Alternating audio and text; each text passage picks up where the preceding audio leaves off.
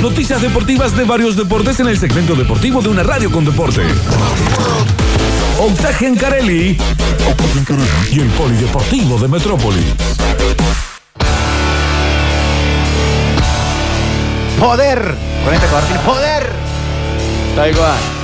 Arranca muy arriba esta cortina. Y vamos a hablar del polideportivo del día de la fecha, 8 de junio del 2021. Aprovecho para mandarle un feliz cumpleaños a mi ídolo bautista Gencarelli, mi hermano. Vamos, 10 todavía. añitos. 10 añitos. Eh, está cumpliendo, es, es 2011. Promo. Eh, eh, nació en 2011, increíble. Ya pasó tanto tiempo. Eh, 8 de junio del 2021 que tiene partido de selección. Y ve como siempre, ¿no? Con la selección. Eh, sí, la selección, qué sé yo. Ahora, cuando hay día de partido, estamos todos un poquito más pendientes. Queremos ver a nuestros futbolistas, queremos ver jugar bien a la selección. Qué golpe bajo la publicidad de la cerveza, ¿no? Ah, no, no le erran nunca, ¿no? No, no. Uno, eh, cuando estaba pasando un poco la, la publicidad, decíamos, yo decía, no me está gustando tanto como otras de, de la cerveza. Y cuando terminó, ¡pua! un nudo en la garganta. Que, Creo que todos estamos sensibilizados por los momentos que se van viviendo y la cuestión maradoniana es una herida completamente abierta. Si le sumás canciones como Adiós Nonino, no Sí. hace falta mucho más porque coincido, no es Totalmente. de las mejores publicidades de la, de la cerveza, pero con es como el- los puntos de que le hace eh, Black Mamba, no, no es Black Mamba, que le hace Uma Thurman en Kill Bill Ah, a sí, Bill. los cinco pasos. Tuk, tuk, tuk, y ya está. O sea, me tocas tres puntitos. Ah, Adiós, sí. Nonino, Diego, selección. Claro. Y yo ya largo una lágrima. Claro, felicidad, abrazos. Es como que a uno se conmueve muy Ah. fácil, es verdad. Pero igual, de cualquier manera, mi sueño es ser guionista de, de esa empresa, ¿no? Porque lo que hacen siempre es muy bueno. Eh, eliminatorias, con Mebol. Segunda fecha de eliminatorias. Hoy un partido importante para la selección argentina en la lucha para meterse en el próximo mundial. Mm. Así de simple. 18 horas, Ecuador-Perú, uno de los duelos. 19.30, Venezuela-Uruguay. Lindo partido. Sí. 20 horas, Colombia-Argentina. Partidas. En Barranquilla, con público. 10.000 personas. 10.000 personas van a asistir al lindo estadio que está allí, Estadio de Junior. Eh, consignas hoy que se ven en las calles de Colombia. A mucha protesta alrededor, teniendo en cuenta el partido, buscando visibilidad para un problema inmenso. Sí, consignas, si no hay paz no hay fútbol. Claro. dicen los ciudadanos colombianos eh, ante esta situación. Y otra que también nos va a conmover un poquito más a los argentinos, la pelota está manchada, dicen Ah. los colombianos. Y de alguna Cosa que manera... es cierta, ¿no? Sí, de alguna manera eh, tiene, tiene mucho sentido esta frase en este momento del pueblo colombiano que se esté jugando ese partido.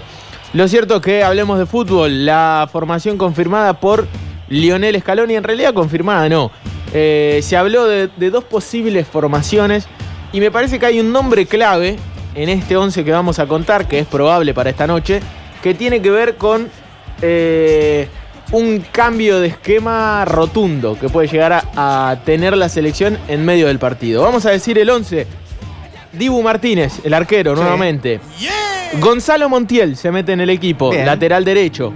Cuti Romero, uno de los centrales. La figura del primer partido. Sí, no sale del equipo.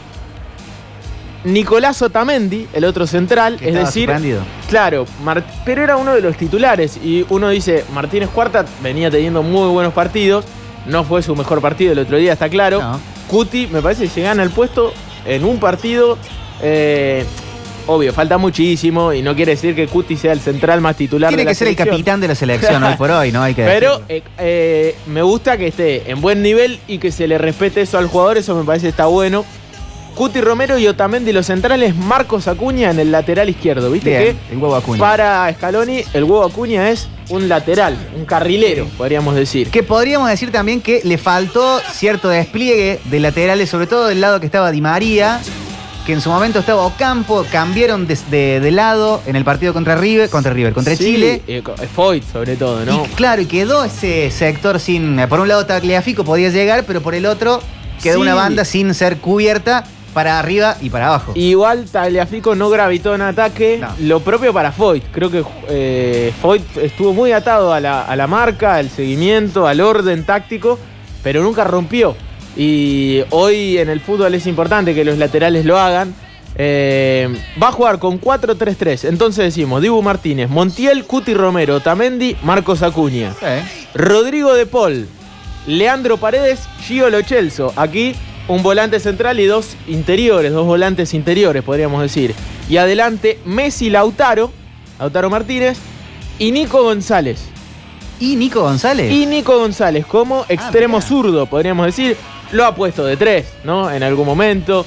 Es delantero, es un hombre con gol, Nico González. Eh, hoy lo va a poner de extremo. Eh, lo, lo va a rotar, uno cree, entra por Di María. Eh, si uno revisa el último partido, el cambio sería por Angelito Di María. Pero ¿qué pasa? Con Nico González sucede esto, que para Scaloni es un jugador muy polifuncional, un tipo que se puede tirar a la banda, que puede hacer el carril. Y por eso para mí un cambio puede modificar el esquema rotundamente. ¿Por qué? Porque Scaloni dijo una frase que me la repetiste hace un rato fuera de aire. ¿Cómo fue que dijo? Vamos a hacer algo que nunca hicimos. Vamos a hacer algo que nunca hicimos. Uno, yo cuando dice eso, más allá de que hubo mucho meme alrededor Queda picando de eso, para el chiste. Sí, sí, había algunos que decían, vamos a patear al arco, qué sé yo. Bueno, lo cierto es que eh, yo creo que eso tiene que ver con la posibilidad de jugar con tres centrales y dos laterales que pasen. Como se juega en el fútbol mundial actualmente, ¿no? No, no es nada nuevo. Por ahí sí es nuevo en la selección argentina. ¿Tiene eh, centrales para hacerlo? Absolutamente. Cuti Romero es un central con muy, muy buen pie. Lo propio para Lisandro Martínez. Eh, llama la atención Otamendi, que sí, no es un central de buena salida. No es el Otamendi del 2014, ni mucho menos, ¿no? No, y nunca fue un central de buena salida. De hecho, Guardiola en, en City no, no, no lo usaba para salir prolijo a, a Otamendi. Pero bueno, me parece que le respeta el puesto, más que nada. Eh, ¿Y qué pasaba? Podría quedar la selección en un hipotético cambio con Dibu Martínez, Montiel, Cuti Romero, Martínez Cuarta y Otamendi. Otamendi de libero, Martínez Cuarta y, y Cuti de, de mm, stoppers, Huevo Acuña por izquierda. Y ahí se transforma en una especie de 5-3-2, podríamos decir, o, o 3-4-3. Bueno, Messi podría también eh, a- retrasar un poco. Seguro, seguro. A mí me gusta mucho más ese esquema, me parece que ahí sí le das cierta posibilidad a los laterales que, que estén mucho más adelantados.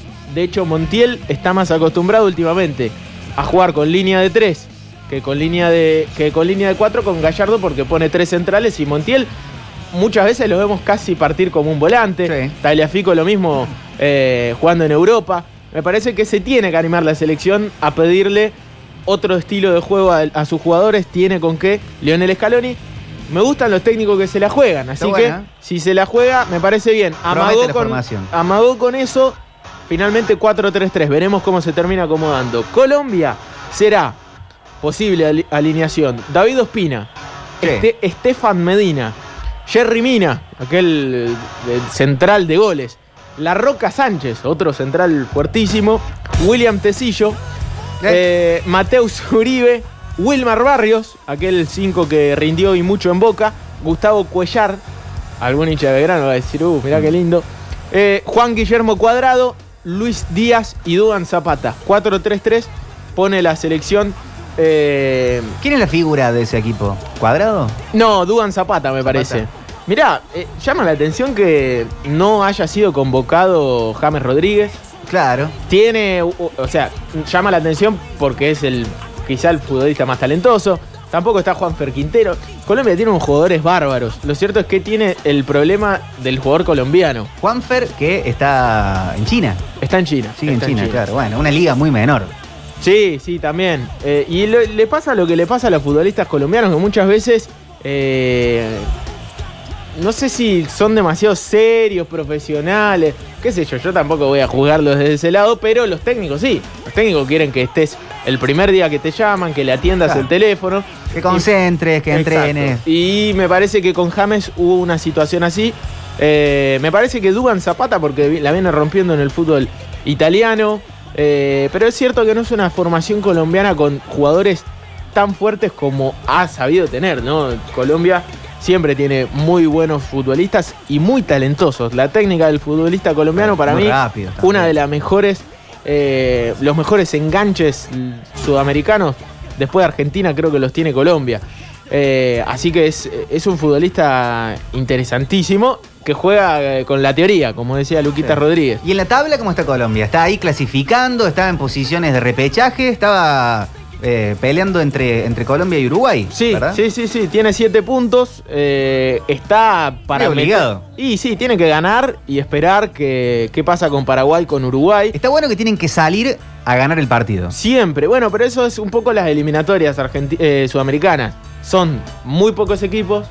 eh, si no se cortan dos, como pasó en algún momento, ¿se acuerdan con Bielsa y todos esos procesos donde se notaba bastante la diferencia entre Argentina y Brasil, so- sobre todo con el resto, eh, en la década de los 70, en la década de los 80, en principio de la década del 90 y ahora también se emparejó mucho.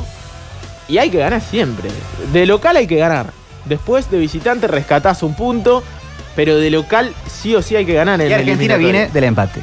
Y Argentina viene del empate. Colombia es local, va, necesita el triunfo. Bien lo marcás.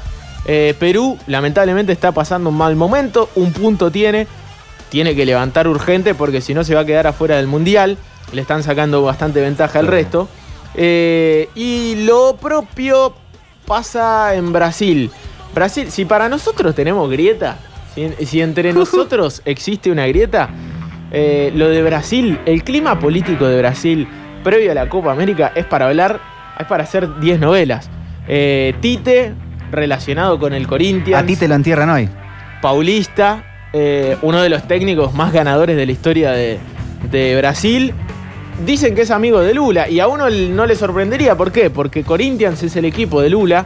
Corinthians eh, tiene una tradición eh, muy de pueblo, con la famosa Sí. democracia corintiana. La de mayoría de los futbolistas brasileros lo bancan a Lula. O han salido en fotos bancándolo abiertamente. Ídolos máximos como el mismo Ronaldinho.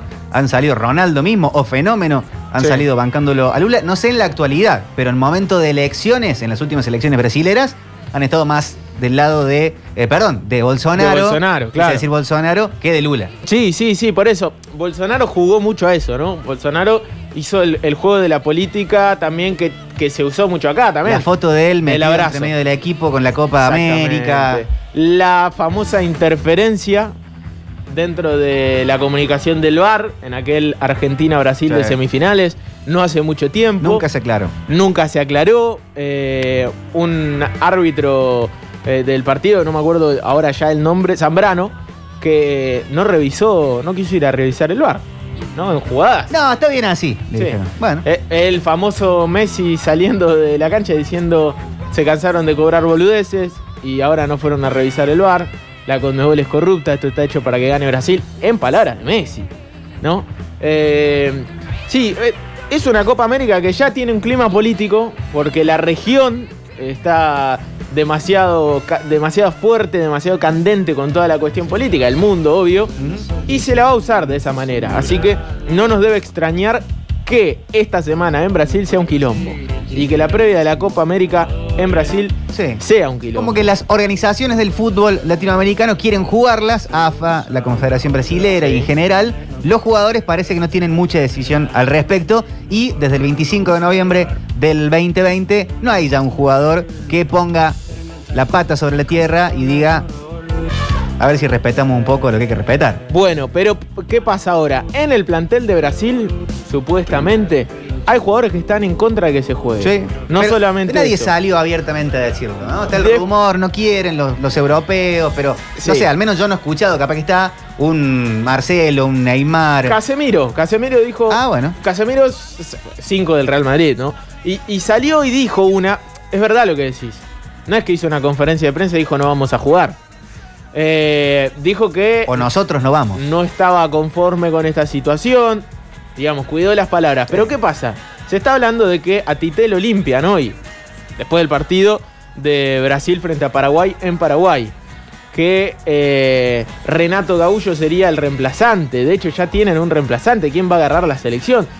Yo creo que a un plantel de fútbol, sea el que sea, que le suceda eso, eh, le, le hace un clic, le hace un clic. Y me parece, y aparte, supuestamente viene de mano de Jair Bolsonaro, ¿no? Que esto está, que el que está detrás de esta situación no es la Confederación Brasilera, es algo que viene de arriba. Entonces, eh, me parece que esta semana va a ser, va a ser fuerte en Brasil. Si lo limpian a, a Tite, ¿no? Eh, un técnico bárbaro, si lo limpian, la verdad es que se va a poner muy fuerte. Si no es hoy, será mañana. Sí, muy fuerte. No sé qué va, qué va a suceder, pero vienen semanas complicadas. La grieta no solamente es en la República Argentina, Ah, muchachos, todos lados. en todos lados y en algunos países es igual de fuerte.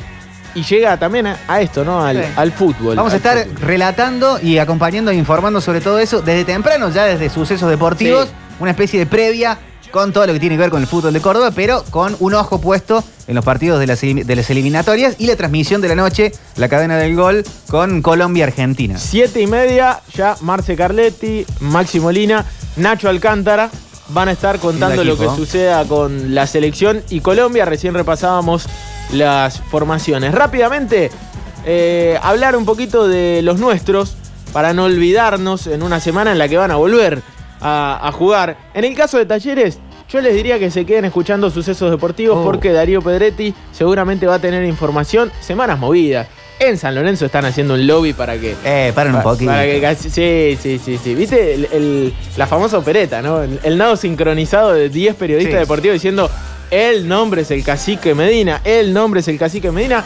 Y acá, por lo que contaba Darío, en talleres dicen no está en riesgo la no continuidad de, o la continuidad. Al menos de- hasta diciembre. De cacique, claro. Con cacique está hablado, resta esa seguramente reunión importante entre cacique y Fasi, pero lo cierto es que no es tan así como dicen cuando uno prende la tele y ve a un periodista que cubre San Lorenzo.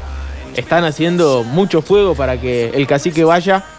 Y me parece que ni siquiera está tanto en la idea del cacique. Que se juntaban en Uruguay, ¿no? Fácil Sí. con Medina. Sí, sí, sí, se iban a juntar. Eh, Fasi el otro día estuvo en, en Córdoba y seguramente se van a juntar. Fasi tiene eh, un equipo en, en Uruguay, ¿no? De- del grupo Fasi, Atenas. Entonces, eh, seguramente va a viajar también por esos temas. Muchos jugadores relacionados eh, al mundo de Uruguay. Talleres, bueno, eh, hay que seguir de cerca el tema Samuel Sosa, el venezolano que hablábamos el otro día, que estuvo, que se fue, debe volver. Para mí es un jugador clave para que se quede, ideal para que después de ese roce que tuvo y con la proyección que tiene, la rompa acá. Es, es una especie de Baloyes venezolano. Mejor pie para mí, zurdo, mejor pegada, pero a lo que voy, un jugador con mucha proyección, no, no, no comparándolos de- desde ese estilo. Instituto y Belgrano. Esta semana mucho fútbol en la cadena del gol. Hay que decir que mañana juega Instituto, mañana 15.30, miércoles 15.30 Independiente Rivadavia, visita Alta Córdoba. Y un partido tremendo, ¿no? Porque el hincha de Instituto todavía no pudo ver bien a- el equipo de Marcelo Vázquez. Así de simple. Es como que vio un partido, había tenido muy poco tiempo de laburo, ahora está laborando mucho. Me parece que vamos a empezar a ver el instituto que quiere el técnico, aparte de local, 15.30, es un partidazo. Para mañana, lo propio para el jueves, que a las 15, es decir, en la hora de este programa, no tendremos programa ni mañana ni pasado, juega Riestra frente a Belgrano. Belgrano visita el Bajo Flores con el nuevo gasómetro allí de fondo. Y también, lo mismo, ¿no? El hincha de Belgrano quiere ver el equipo de Farré. Básicamente, quiere saber qué es eh, lo que tiene en mente el técnico, cómo se va a plantar, cómo va a salir a jugar, más allá de los nombres. Ahí está la mano del técnico, ¿no? Puede poner los mismos, pero si el equipo se comporta de otra manera, si adquiere cierta identidad, me parece que ahí puede estar la clave. Riestra, perdón, el equipo ese era el de De Chiquitapia. Stinfale. De Stinfale. De Stinfale. Qué, qué bebé ese. Claro, que es otro tipo muy pesado y, y muy con, con mucho poder en el mundo AFA. El que decían que manejó el funeral de Diego. Exactamente, de hecho, en algún momento eh, Diego apareció en entrenamientos de Riestra, pateando algunos, Cierto. enseñando a patear tiros libres y, y nos llamaba un poco la atención que un equipo de primera B metropolitana en algún momento, ahora jugando B nacional, tenga camiseta Adidas, tenga un sponsor eh, de una marca zarpada. Que obvio, buenísimo, ¿no? Que un equipo así, pero le convenía a Adidas. vender Raro. esa. Es raro, Raro. Es raro, es raro, es raro. Como diría Barassi. Sí, diría Barassi. Así que sí, es un equipo. Es un partido de esos que hay que tener mucho cuidado. sin duda. Así como defensores de Belgrano, el equipo de Achille, de Marcelo Achille, otro tipo muy pesado. Eh, y ni hablar Barraca Central, ¿no? Que lo sufrió Instituto y lo sufrió Belgrano hace muy poquito tiempo. Así que sí, no es un partido tranquilo el que va a tener Belgrano el jueves. Ojalá que sí, ojalá que se dé todo y que Belgrano se traiga un triunfo de, de allí, del Bajo Flores, frente a un Riestra que está bien aparte en la tabla. Está, tiene 13 puntos, tiene un partido más que Belgrano, tampoco es que es un cuadrazo, pero marcha bastante bien. ¿Y Belgrano e Instituto necesitan del triunfo Sí. como para estar- seguir peleando el campeonato? No solamente porque el, el campeonato no te espera y se te empiezan a escapar, sino por una cuestión, eh, creo que de, de- de equipo. Sí, ¿no? sí. no viene pasando grandes momentos y necesitan por lo menos ambos dos triunfos seguidos, dos triunfos y un empate, un triunfo de local y un empate de visitante, como para que las semanas empiecen a tener otro color y empezar a enderezarse en una B nacional que, una primera nacional que no está fácil para nada, para ambos. El que está bien, el que tiene triunfos, es Racing. Tremendo lo de Racing. Ayer jugó, lo tuvimos en el relato de Ángel Piedra. Racing está, pero recontra puntero. Y estirando una racha histórica. El otro día lo leía al Mauri Cocolo con sus datos, sus Sí, cocolodatos. Tremendo. tremendo. Más de dos años, ¿no? eh, sí, sí, sí. Y comparable creo que a alguna de talleres, de algún momento, pero como la segunda racha más larga de un equipo cordobés Sí. en competencia. Sí. Hay que Venimos entender. muy bien, chicos. Bien, Muy Turco. Ah, esto Sos el amuleto. Soy el amuleto, nada más que también por, por protocolo ahora me, me mandé un poco al mazo para, porque vengo barriendo mucho también con el invicto. Entonces, hace 15 días que no digo nada. Está bien, está bien. Hay que Y jugar sigue ganando, callado. Y sigue ganando. Hay que jugar callado. Eh, Racing, aparte más de, de- de dos años, hay que tener en cuenta que Racing estuvo mucho tiempo parado. Ahí está el relato de Ángel Piedra, escuchemos. Manuel Jiménez a ver esta. Centro arriba, paró y cabezazo. ¡Gol! ¡Pucheta!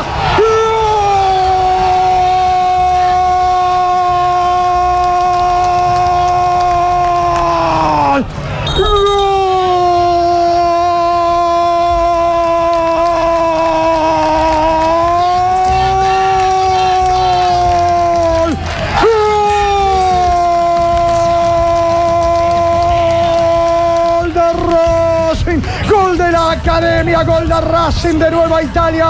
Terrible masazo de cabeza. El número 6 se fue al ataque Martín Pucheta. No pudo el Guachi, no pudo Parodi, no pudo Schiavoni. Vino al centro, vino el córner desde la punta derecha. La pelota cayó como gota de agua. Cayó mansita, cayó plena en el punto del penal un poco más adelante. A los 28 del primer capítulo, a los 28 de la primera página de la historia. Casa Casa y a la espalda parecía.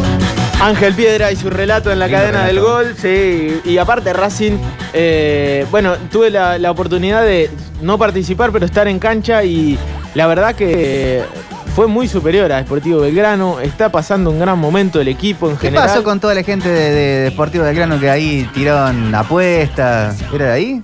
Sí, sí. No. Y bueno, ¿Qué onda nada? cuando dos equipos llegan invicto, uno lo puede perder. Está bien, está bien. Es así, ¿qué va a hacer? Saludos a la gente de Eh, San Francisco, pero nosotros sí. somos de Córdoba Capital. Sí, sí, Sí, bueno, sí. Aparte está bien, Sportivo está bien, tiene que levantar.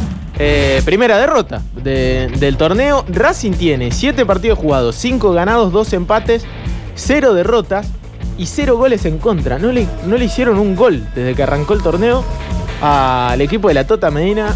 Está pasando un muy buen momento. Lindo. Los que entran rinden, los que se lesionan tienen el tiempo de recuperación que tienen que tener, no, no tienen que ser apurados porque más allá de que se van lesionando jugadores, se te lesiona el Tucu Rivero, no lo tenés que apurar porque aparece Albertinazzi y rinde, aparece Puchete y rinde. Está pasando un momento eh, ideal Racing y tiene que aprovechar, tiene que seguir por esta senda de, de grandes partidos, de triunfos, de solidez en el fútbol argentino y sobre todo en el ascenso. La solidez te posibilita eh, estar arriba y pelear, no otra cosa. Eh, es un fútbol muy parejo, muy de lucha y Racing por lo menos tiene un equipo que entiende muy bien a lo, a lo que juega. Ayer era un partido difícil, ante un esportivo que no vino a especular y lo saca muy bien adelante. Así que bien por Racing que sigue recontra puntero, se corta, aparte le saca 5 al escolta. Está, está bien, está bien en la tabla. Es temprano para mirar la tabla, es temprano, falta un montón. no hay que obnubilarse con eso, pero tiene que seguir así. Tiene que seguir así porque está pasando un gran momento. Eh, y es largo. Eh, hablar un poquito de básquet, porque. Sí, Showtime. Claro, ayer estuvieron las, eh, los duelos de playoff, ¿no? De semifinales de playoff. Se pico, como dicen los millennials. Sí, sí, sí, sí. Eh, con un Facundo Campazo que la verdad arrancó explosivo, redondeó un buen partido. Eh, más allá de que su equipo cayó frente a, a los Phoenix Suns, 14 puntos en 36 minutos jugados. Pasa que fueron 11 en el primer tiempo Claro. y 3 en el segundo. Y creo que de esos 11 en el primer tiempo fueron en los primeros dos Sí. minutos. O sea, fue un arranque muy bueno de, de Facu que Fue como una ráfaga tu amor. Sí, se enamoró de Denver y aparte lo buscaron mucho, tuvo buenos momentos, sigue teniendo una sociedad impresionante con el Joker, Sí. con Jokic, ahí en el pick and roll se entienden muy bien, pero no fue el mejor partido de su equipo. Muy alabado por CP3, por Chris Paul Sí, de los Suns. que aparte ingresó y Tuvo lindas palabras sobre, sobre Campazo, hablando de ya el respeto que le tienen sus rivales y sus compañeros de equipo también, en su forma de distribuir el juego y su defensa que se te mete por todos lados. Sí, sí, sí, ta- también, tal cual.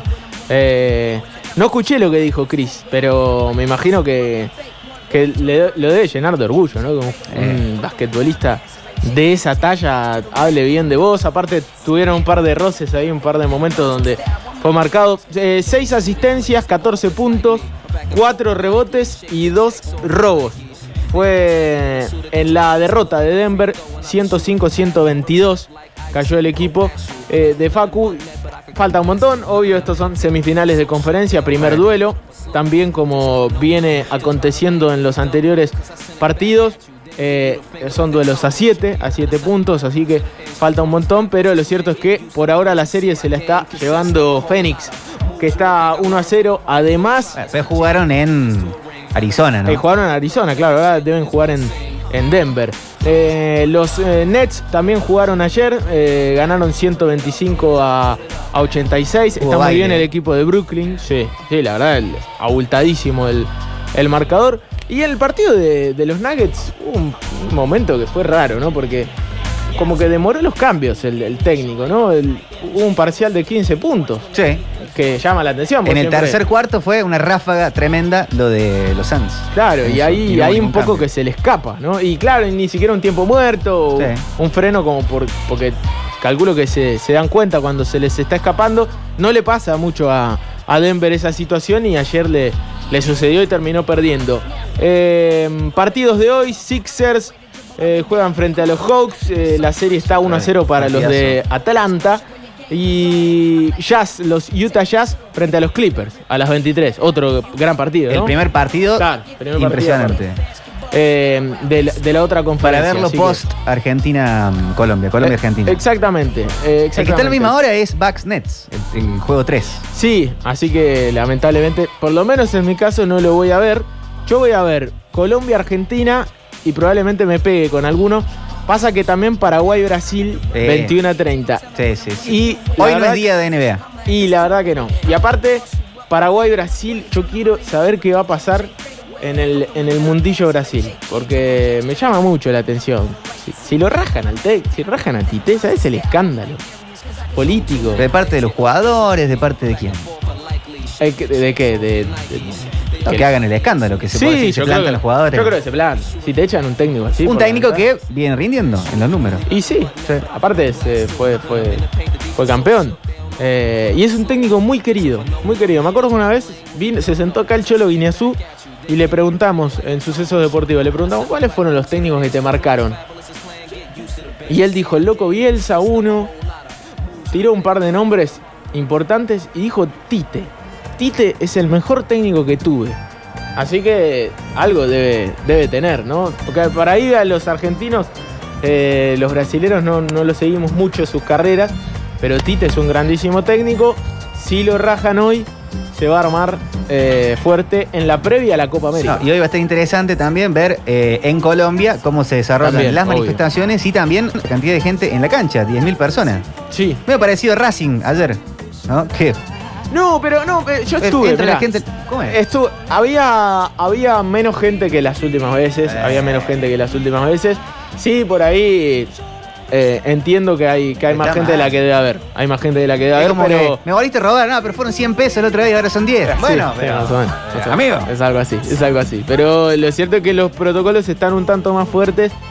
Hay algunos que los rompen siempre, sobre todo en el fútbol argentino y el de ascenso. Decir Eh. que Córdoba no está con pico de casos, con 90 y pico de- de ocupación de cama de UTI. Ah, No, bueno. no, tranquilo, ¿no? Bueno, bueno, bueno. Eh, 8 de junio del 2021, es verdad lo que decís, así que hay que, hay que cuidarse más, hay que respetar aún más los protocolos y, y hay que ver si podemos jugar al fútbol. ¿En qué situación?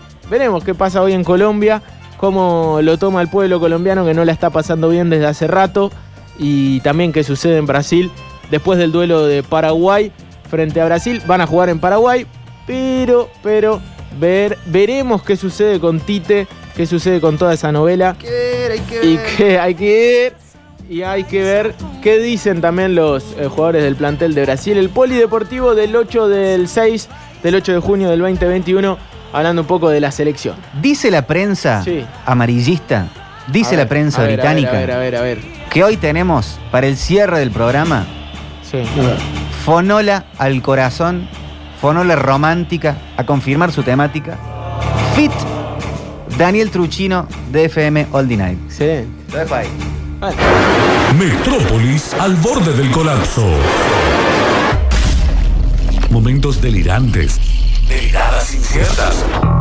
Una incertidumbre que tiene forma de actualización de información, de deportes, de clases verdes por un árbol viejo y de música que suena tan cercanamente cordobesa como lejanamente de corte inglés.